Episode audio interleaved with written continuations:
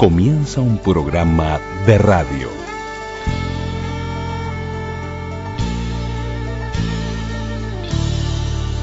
Un programa de radio. Un programa de radio. Radioactividades. Radioactividades.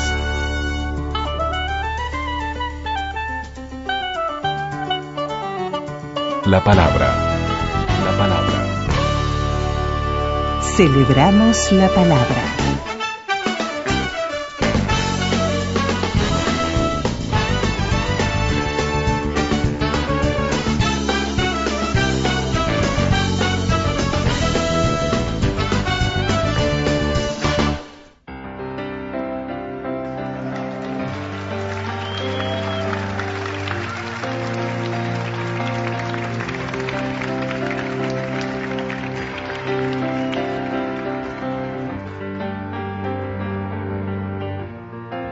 El programa de sábado con Charlie García. amigos del barrio pueden desaparecer.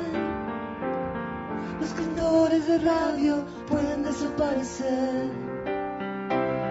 Los que están en los diarios pueden desaparecer.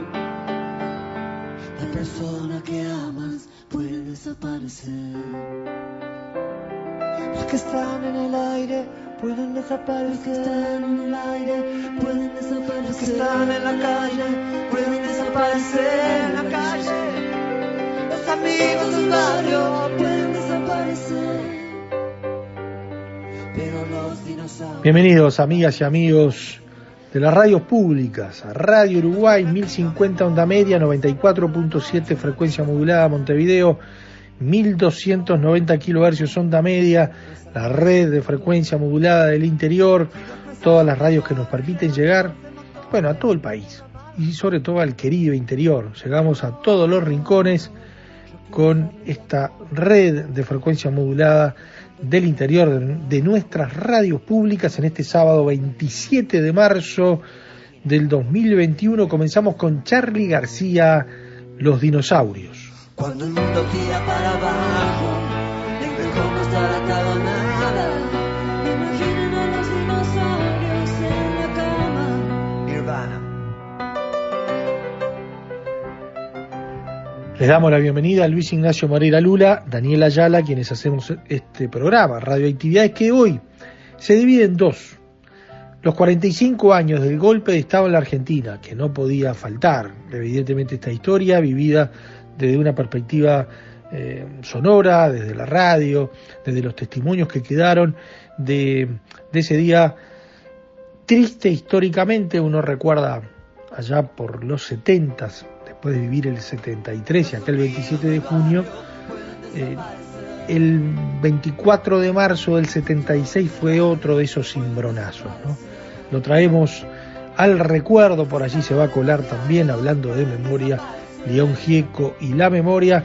Y si hablamos de memoria, de historias, la radio con botas, año 1951, Joan Manuel Serrat haciendo radio desde Radio Nacional de España.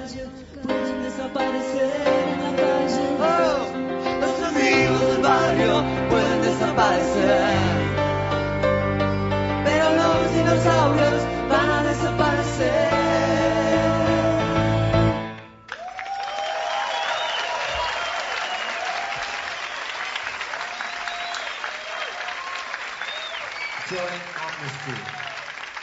Correo arroba radioactividades.org. Facebook. Radioactividades. Radioactividades. Twitter arroba reactividades.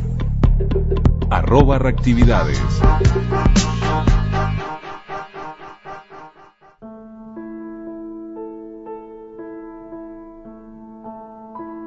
45 años del golpe de Estado en la Argentina.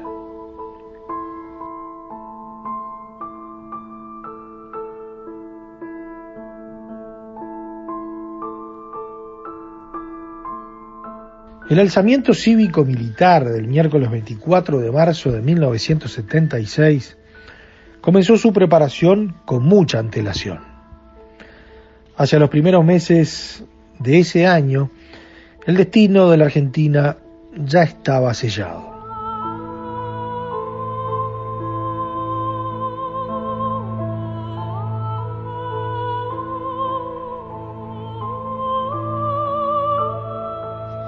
El frente guerrillero estaba diezmado y los refuerzos de montoneros habían sido derrotados.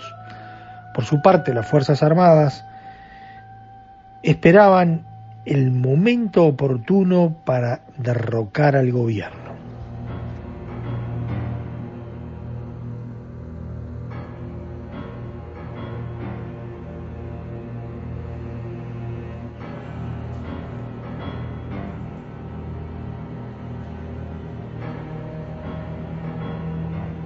En febrero de 1976, el entonces general Roberto Eduardo Viola elaboró el plan de operaciones del golpe.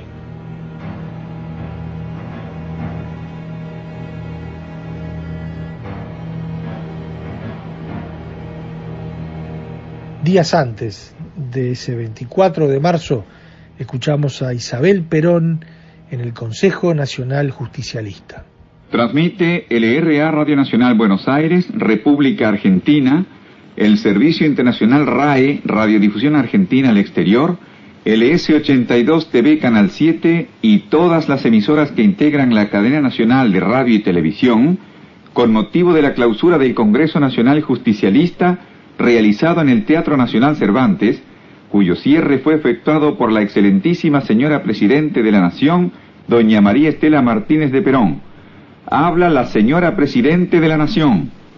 Habla la señora Presidente de la Nación, doña María Estela Martínez de Perón, en la clausura del Congreso Nacional Justicialista. Compañeros y compañeras, Vengo en esta circunstancia difícil en la vida de la nación a traer mi palabra en este Congreso en el que el Partido Justicialista ha renovado sus autoridades. Por el bien de la patria, deseo que los nuevos integrantes del Consejo Nacional que se acaban de elegir desempeñen su mandato en forma prudente y ajustada a las necesidades cuya satisfacción reclama esta hora. El peronismo no es ni ha sido la improvisación circunstancial de una etapa sino que cala hondo en el espíritu nacional de los argentinos. Es el testimonio de un largo proceso de luchas en el cual con su doctrina ha contribuido de manera eficaz y en forma perfectamente adaptada a las posibilidades y a las circunstancias a lograr la plena realización del destino nacional. Perón fue humilde en su grandeza y por eso fue grande en su humildad.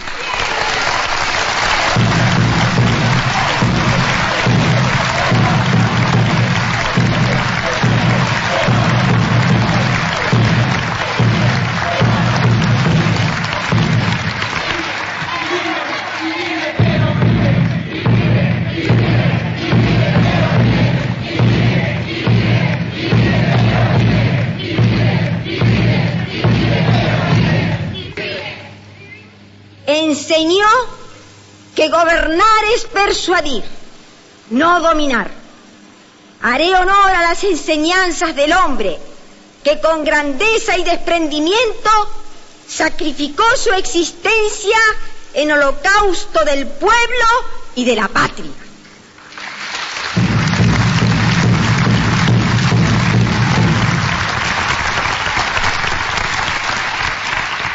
Quiera Dios volcar su mirada hacia nosotros para que así cumplamos con nuestro destino de paz.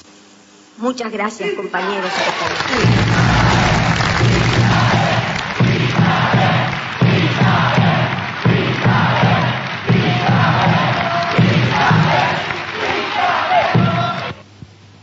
Se escuchó la palabra de la excelentísima señora Presidente de la Nación, doña María Estela Martínez de Perón, con motivo de la clausura del Congreso Nacional Justicialista efectuado en el Teatro Nacional Cervantes.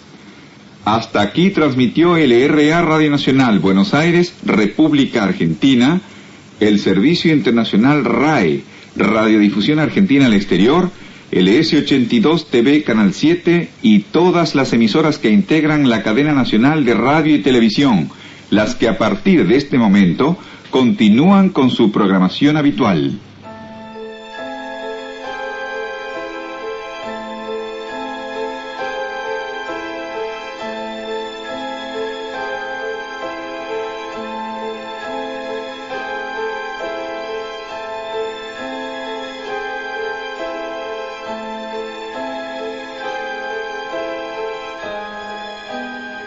Y llegó el 24 de marzo.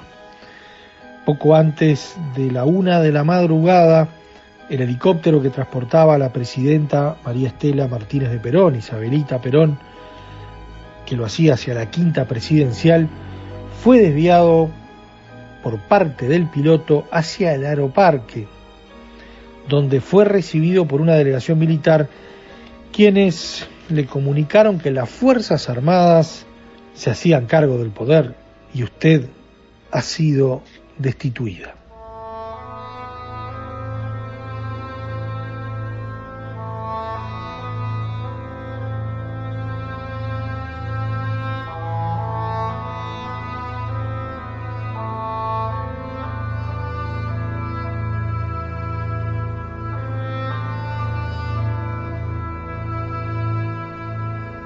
Ya destituida, Isabelita Perón fue trasladada a Neuquén.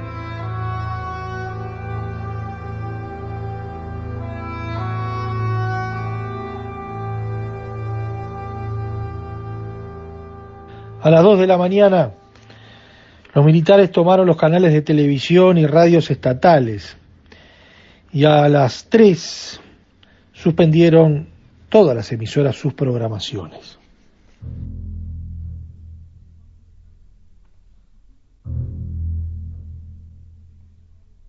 A las 3.10 ocupadas todas las estaciones de televisión y radio, se cortó la programación regular y se emitió el primer comunicado a través del locutor Juan Vicente Mentesana.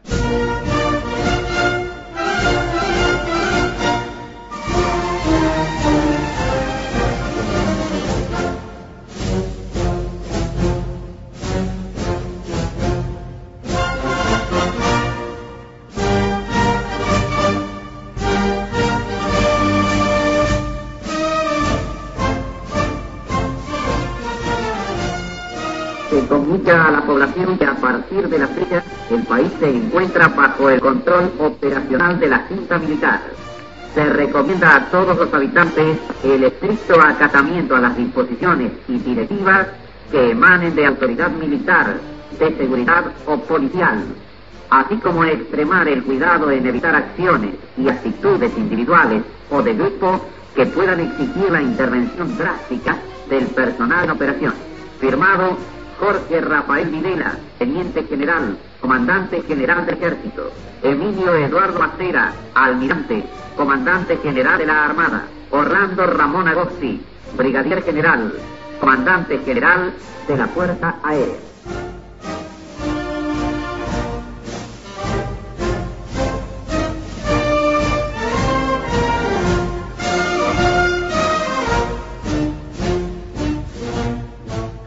Videla y sus ministros juran sus cargos en la Casa Rosada en ese 1976.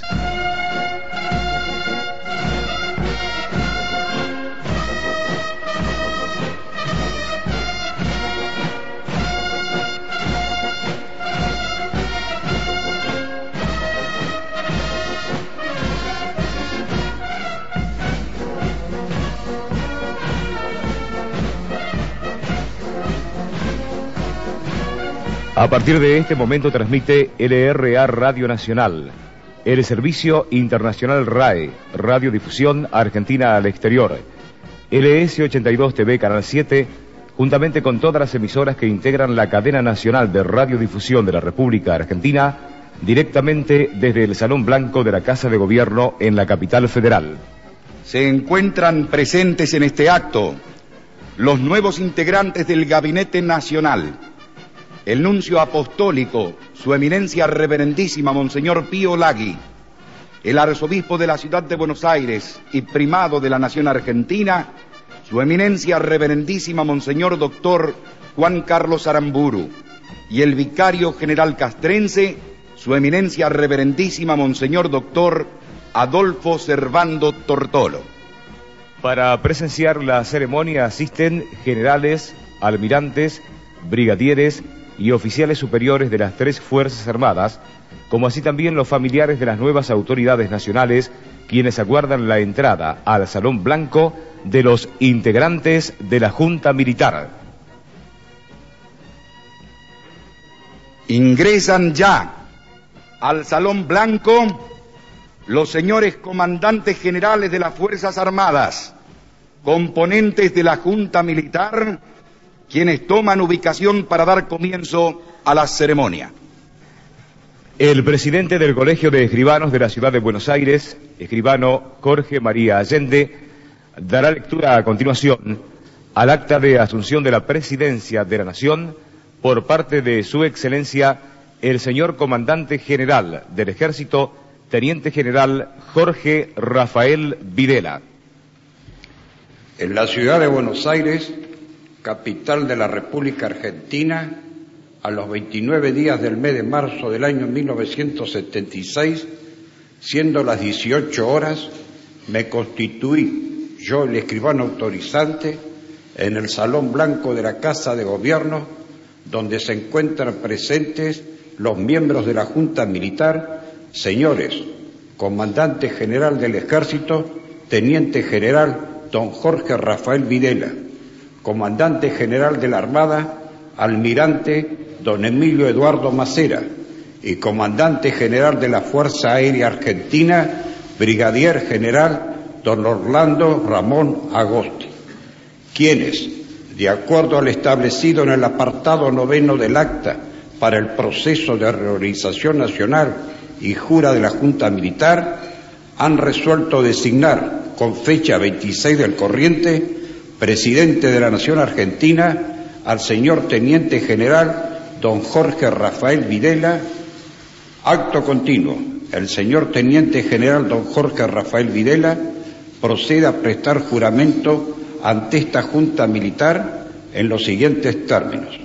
Acto seguido, Su Excelencia el señor Comandante General del Ejército, Teniente General don Jorge Rafael Videla, prestará juramento como presidente de la Nación Argentina ante los integrantes de la Junta Militar, Su Excelencia el señor Comandante General de la Armada, Almirante don Emilio Eduardo Macera y Su Excelencia el señor Comandante General de la Fuerza Aérea Argentina, Brigadier General don Orlando Ramón Agosti. Yo, Teniente General Jorge Rafael Videla, Juro por Dios nuestro Señor y ante estos santos evangelios desempeñar con lealtad y patriotismo el cargo de presidente de la Nación Argentina y observar y hacer observar fielmente los objetivos básicos fijados y estatutos para el proceso de reorganización nacional y la constitución de la Nación Argentina. Si así no lo hiciere, Dios y la patria me lo demandan. Acaba de prestar juramento como presidente de la Nación Argentina el señor comandante general del ejército, teniente general don Jorge Rafael Videla. El excelentísimo señor presidente, los integrantes de la Junta Militar, ministros del Poder Ejecutivo Nacional, el nuncio apostólico, el arzobispo de la ciudad de Buenos Aires y el vicario general castrense se trasladarán de inmediato al despacho presidencial, donde el excelentísimo señor presidente de la Nación Argentina recibirá el saludo de los señores generales, almirantes y brigadieres. Hasta aquí ha transmitido LRA Radio Nacional Buenos Aires, República Argentina, el Servicio Internacional RAE, Radiodifusión Argentina al Exterior y LS82 TV Canal 7, juntamente con todas las emisoras que integran la cadena nacional de radiodifusión de la República Argentina, directamente desde el Salón Blanco de la Casa de Gobierno en la capital federal. Las emisoras participantes continúan a partir de este momento la difusión de sus respectivos programas.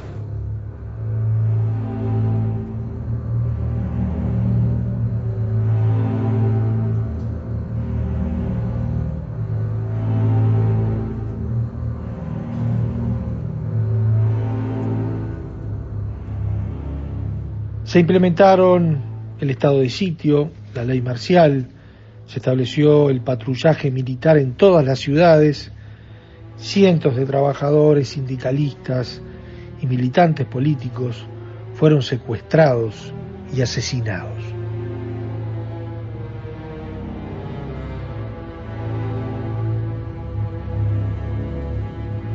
Eh, aquí las primeras informaciones para este boletín. Buenos Aires, una junta de comandantes asumió esta madrugada el poder en la Argentina. Tanques y tropas del ejército con pertrechos de guerra ocuparon el casco céntrico de la capital federal. Según trascendido, la expresidenta era conducida a la residencia del Mestidor sobre la cordillera de los Andes, en la patagónica provincia de Neuquén, a 1700 kilómetros de Buenos Aires. Los viejos amores que no están, la ilusión de los que perdieron, todas las promesas que se van y los que en cualquier guerra se cayeron. Todo está guardado en la memoria, sueño de la vida y de la historia, el engaño y la complicidad de los genocidas que están sueltos, el indulto y el punto final a las bestias de aquel infierno. Todo está guardado en la memoria, sueño de la vida y de la historia. La memoria despierta para herir a los pueblos dormidos que no la dejan vivir, libre como el viento. Los desaparecidos que se buscan con el color de sus nacimientos, el hambre y la abundancia que se juntan el maltrato con su mal recuerdo. Todo está clavado en la memoria, espina de la vida y de la historia. Dos mil comerían por un año con lo que cuesta un minuto militar. ¿Cuántos dejarían de ser esclavos? Por el precio de una bomba al mar. Todo está clavado en la memoria, espina de la vida y de la historia. La memoria pincha hasta sangrar a los pueblos que la amarran y no la dejan andar, libre como el viento. Y así terminábamos esta crónica del 24 de marzo de 1976, de 45 años del golpe de Estado en la Argentina con la memoria de León Gieco. Todos los muertos de la AMIA y los de la Embajada de Israel al poder secreto de las armas, la justicia que mira y no ve, todo está escondido en la memoria, refugio de la vida y de la historia. Fue cuando se callaron las iglesias, fue cuando el fútbol se lo comió todo, que los padres Palotinos y Angelelli dejaron su sangre en el lodo. Todo está escondido en la memoria, refugio de la vida y de la historia. La memoria estalla hasta vencer a los pueblos que la aplastan y que no la dejan ser libre como el viento. La bala Chico Méndez en Brasil, 150 mil guatemaltecos, los mineros que enfrentan al fusil, represión estudiantil en México, todo está cargado en la memoria, arma de la vida y de la historia. América con almas destruidas, los chicos que mata el escuadrón, suplicio de Mujica por las villas, dignidad de Rodolfo Walsh, todo está cargado en la memoria, arma de la vida y de la historia. La memoria apunta hasta matar a los pueblos que la callan y no la dejan volar, libre como el viento, libre como el viento.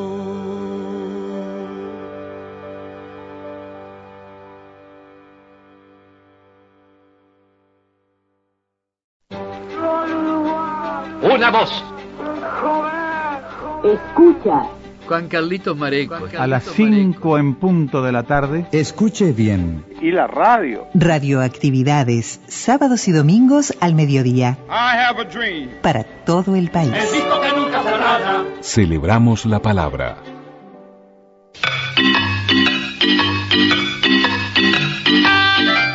Joan Manuel Serrat haciendo radio, la radio con botas, año 1951.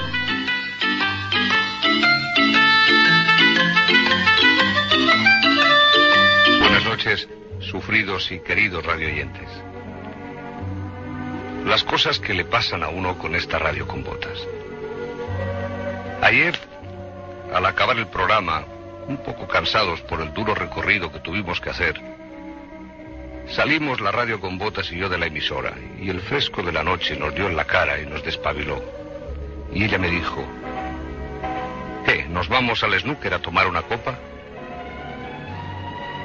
Miré el reloj y eran la una y veinte.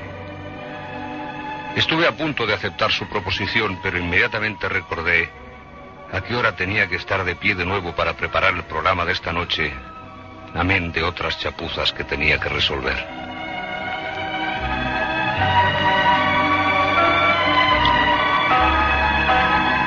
Seguimos andando y andando, y ella soltó mi mano y pasó su brazo sobre mis hombros. Ya te lo has pensado bien, amigo mío, me dijo. Ya sé que me puedes contestar que ganas tu buen dinero en esto, pero tú, apreciado compañero, no me negarás que ganar mucho trabajando tanto no tiene ninguna gracia. La miré de reojo y seguimos andando como si nada.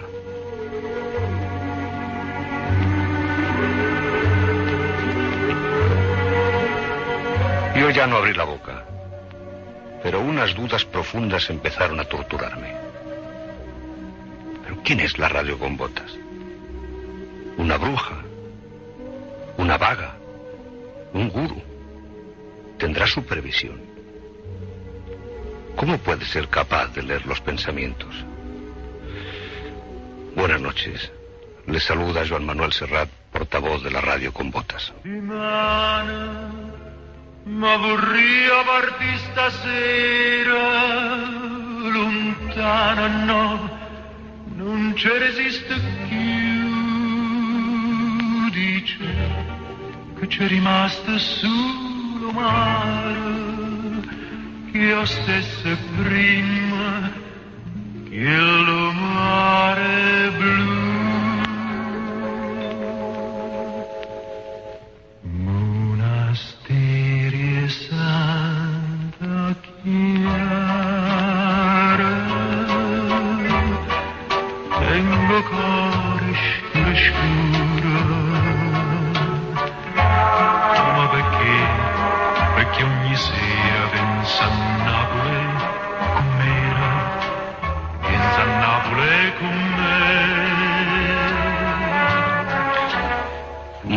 Ustedes les pasará lo mismo, pero hay canciones que sin uno sepa por qué se quedan prendidas en la red de los recuerdos y actúan como espoleta de otras sensaciones, sensaciones que están agazapadas, esperando que la canción las dispare. A mí esta canción del monasterio Santa Clara me da paz, me devuelve a mi mejor infancia, a todas las ternuras y a todas las esperanzas. Así que con su permiso voy a escucharla atentamente porque antes de contarles lo que sigue, necesito hacer acopio de mucha ternura y de mucha esperanza.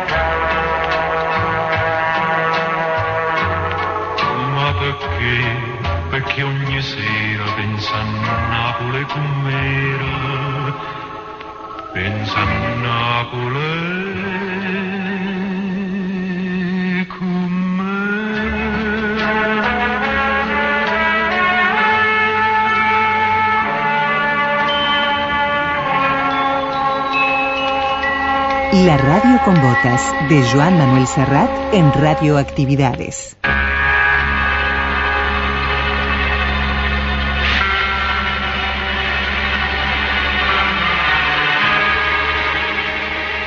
El 1 de marzo de 1951 se inició en Barcelona un boicot a los transportes públicos para que las tarifas volvieran a ser rebajadas y equiparadas a las de Madrid. Algunas octavillas que se repartían en las calles decían, España es una, entonces igual para todos.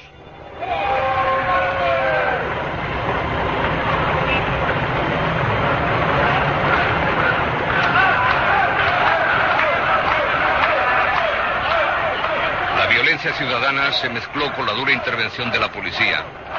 Y el gobernador civil Baez Alegría dijo aquello de que los incidentes eran fruto de la acción de grupos de triste recuerdo.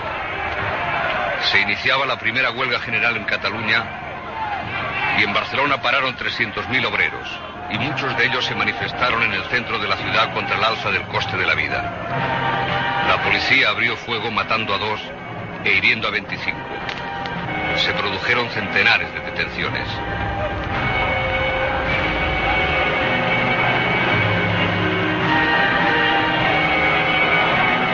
A Barcelona llegaron 3.000 policías de diversas partes de España como refuerzo, así como algunas tropas del ejército.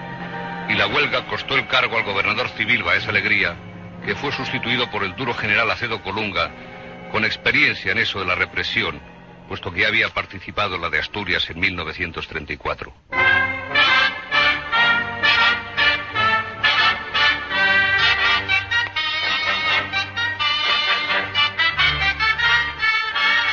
Cuentan que al arquitecto Antonio Gaudí le mató un tranvía. Y eso da mala prensa a cualquier medio de transporte. En sus orígenes, Los tranvías no eran más que diligencias metidas en raíles, y los caballos tiraban del vagón al mismo tiempo que el vagón tiraba de ellos. Pero eso solo eran tranvías en crisálida. Los auténticos tranvías nacieron con el trole y la electricidad. Y los ciudadanos acostumbrados al ruido de las pezuñas sobre los adoquines y al olor del estiércol por las calles, se sorprendieron ante estos monstruosos automóviles que corrían por la ciudad dejando un crujido de hierros en las curvas y colgando llamaradas en los cruces. Fue uno de estos tranvías el que arrolló a Gaudí. Y fueron también esos trenes camuflados de rojo los que sirvieron para demostrarle a la dictadura que cuando no hay democracia todos los tranvías se llaman deseo.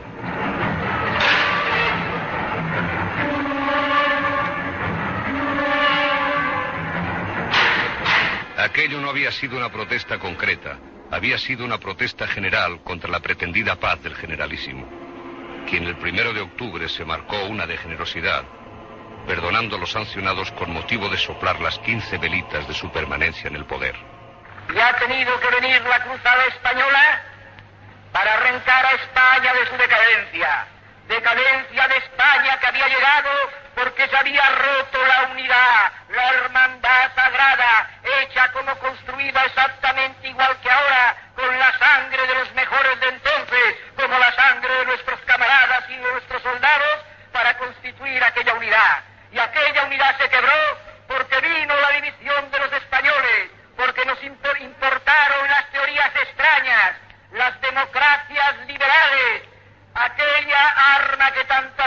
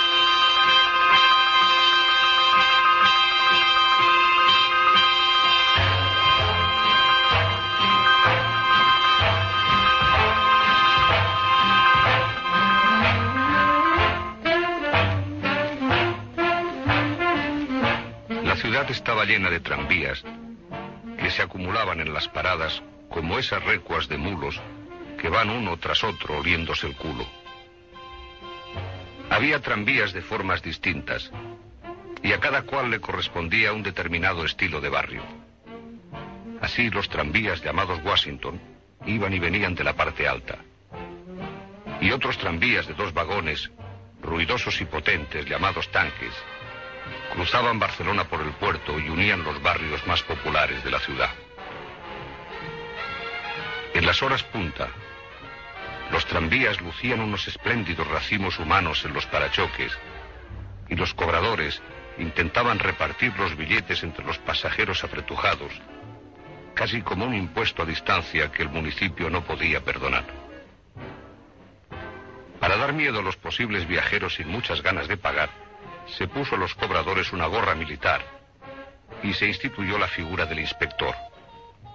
Un personaje siniestro que asustaba a los niños y cuya arma más cruenta siempre fue un pequeño taladro mágico que conseguía identificar al viajero tramposo y clandestino.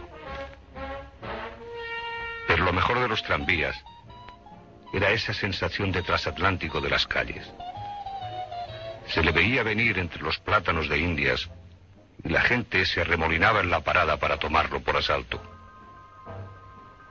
De vez en cuando, la campanilla asustaba a los peatones imprudentes y el conductor, siempre de pie en su pequeña garita, era un marinero en tierra que abría y cerraba la cremallera de los barrios.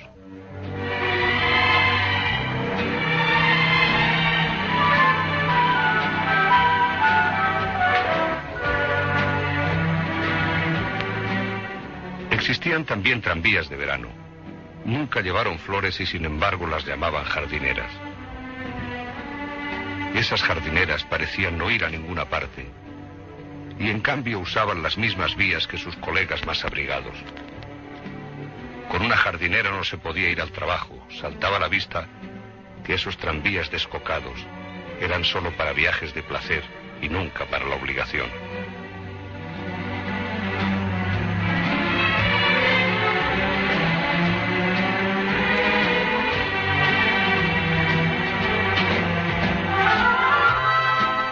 Vez en cuando el tranvía se desviaba. Una línea iba hacia la derecha y otra se perdía por calles nuevas. En aquel lugar, sentado sobre un baúl metálico de misteriosos contenidos, se encontraba el encargado del desvío. Su única función consistía en desviar los tranvías hacia su destino, como un regante de hombres y mujeres que distribuía el cansancio y el sueño hacia sus propias camas. El hombre se levantaba renqueando e introducía una barra metálica sobre los rieles. Solo así el tranvía acertaba a seguir el camino de hierro y el trole iluminaba la escena con chispas fantasmagóricas. Y el hombre del desvío tenía algún parecido con el barquero Caronte, aquel personaje mitológico armado de una pértiga que ayudaba a cruzar el lago a las almas y las depositaba en el paraíso que se encuentra siempre en los fines de trayecto.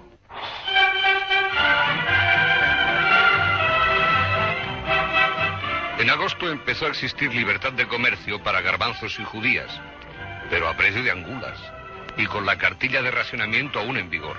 Total que si había hambre y la despensa estaba vacía, lo mejor que podía hacer uno era poner la radio y untar pan en el cocidito de Pepe Blanco. No me hable usted de los banquetes que hubo en Roma, ni del menú del Hotel Plata en Nueva York, ni del paisal ni los cuadraces de Paloma, ni me hable usted de la langosta al termidor, porque es que a mí sin discusión me quita el sueño, y es mi alimento y mi placer. La gracia y sal que al cocidito madrileño le trae el amor de una mujer.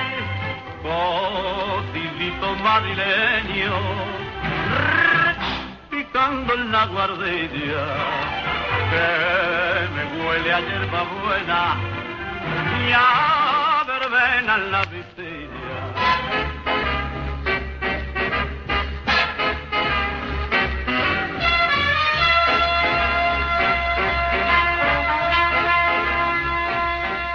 Dice el refrán que aquellas lluvias trajeron estos lodos. Y es precisamente en 1951 cuando España se enfanga en un par de temas, contra los que aún hoy la Vox Populi sigue clamando. El primero de ellos es la creación de la Junta de Energía Nuclear. Sí, señores. En la España del carro y el botijo. En la España de la sequía y los pantanos, allí mismo se creó la Junta de Energía Nuclear. Y el segundo tema era el del asentamiento de las bases aéreas americanas en España. La cosa fue más o menos así. El 17 de julio llega a España el almirante Sherman y le ofrece al caudillo ayuda económica, técnica y militar a cambio de las bases. Al día siguiente, 18 de julio, Franco remodela el gobierno y un día más tarde el presidente Truman pronuncia las palabras mágicas. Han habido cambios en la política norteamericana con respecto a España. El truco era de lo más fácil, maquillar la dictadura de democracia. Así lo pregonaba Agustín Muñoz Grandes, uno de los grandes voceros del reino, en un discurso a la agrupación de excombatientes. El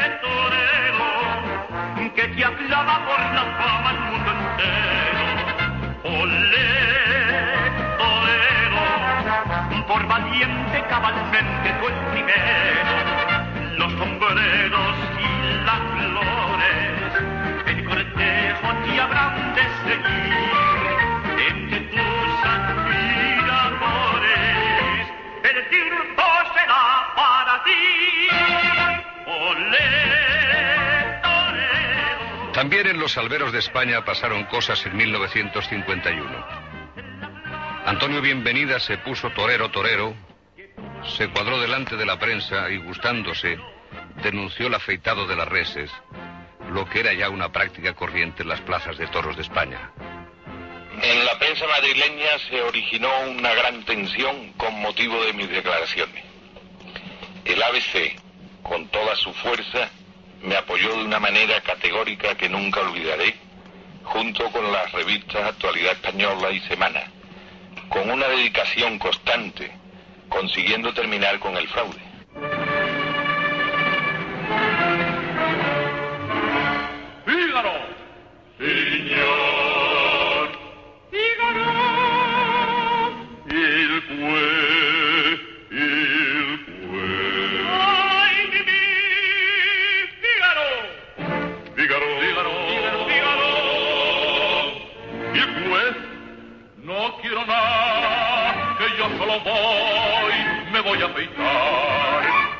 Palmera, que no tiene rival, que no tiene rival.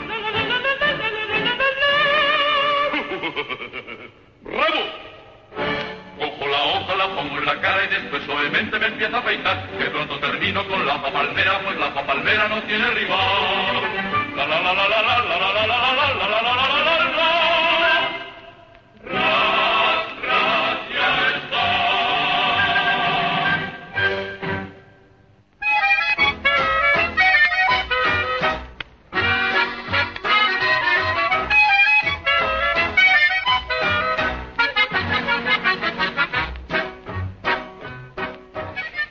atraídos por los salvajes que llegábamos a ser, o por lo barato que les parecía todo, los turistas empezaron a llegar. Y la reserva espiritual de Occidente empezó a llenarse de gentes de nombre impronunciable, con las piernas al aire y una máquina fotográfica encima de la barriga. Empezaba el mito de la suerte en zigzag, a pasar la despuela y sobre todo a solidarizarnos con la tremenda soledad del guardameta cuando el penalti lo tiraba Ladislao Kubala. ¿Se acuerdan de aquello que decía? La raspa la inventó, Kubala con el balón, Kubala pasa a César y César remata gol. La, la, la, la, la, la, la, la.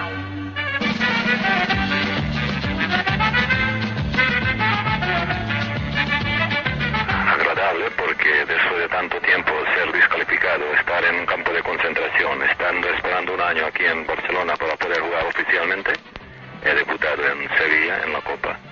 Y luego con suerte, porque guardo, de recuerdos, con mucho cariño me acuerdo con los jugadores, buenas personas y grandes jugadores que eran, conseguimos a, a, a Copa Generalísimo.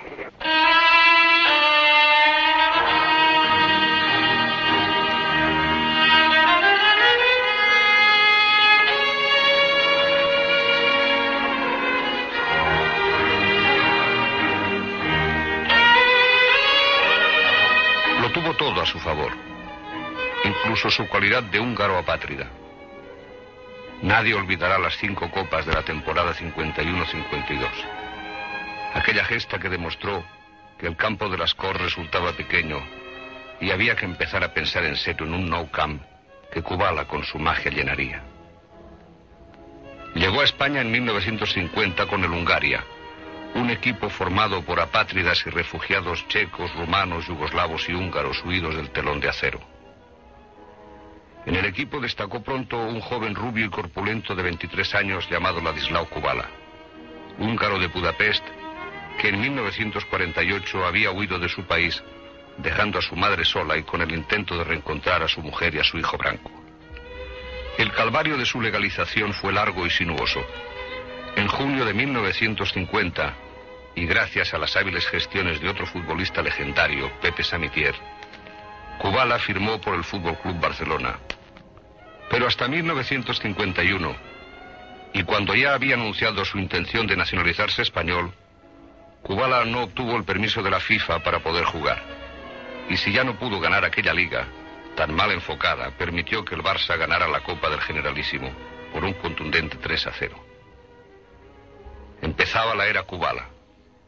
Y todos los niños, incluso los cantautores del futuro, se sabían de memoria la delantera de los milagros. Basora, César, Kubala, Moreno y Manchón. Kubala marcó la diferencia. Los defensas, humillados ante tanta habilidad, lo intentaron todo, pero Kubala fue Kubala. Incluso actor de un film. Los ases buscan la paz y el resto es literatura.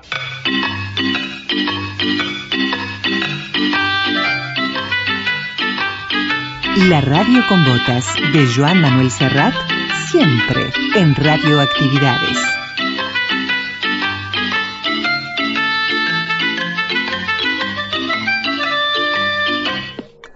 Correo arroba radioactividades.org.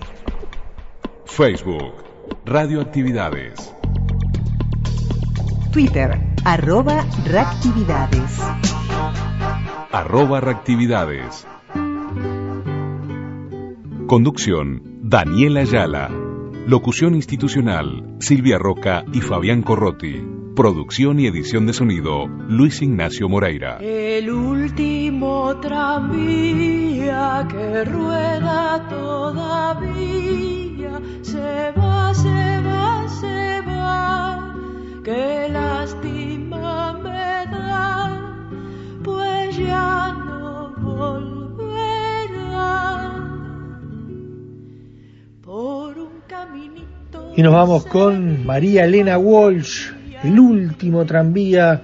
Por allí Serrata hablaba de los tranvías de Barcelona. Y bueno, trajimos a María Elena Walsh, ya que hablamos de la Argentina y esta fecha tan especial, eh, tan tristemente recordada, pero que en definitiva, como lo hacemos aquí los 27 de junio, más allá del recuerdo a esa triste historia también, ese, ese deseo y, y esa convicción de que es nunca más. ¿no? El 27 de junio para, para Uruguay, el 24 de marzo para la República Argentina.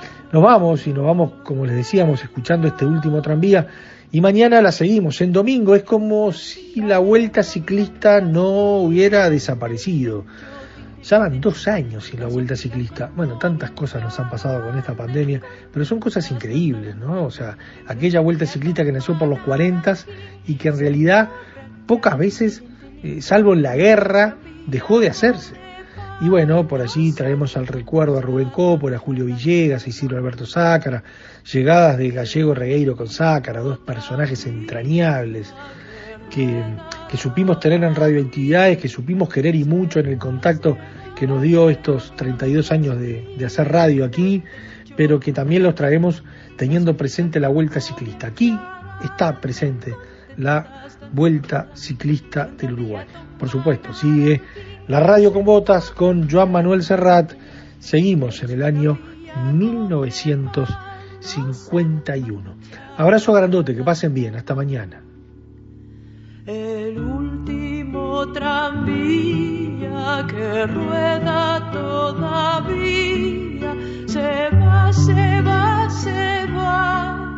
Qué lástima me da, pues ya no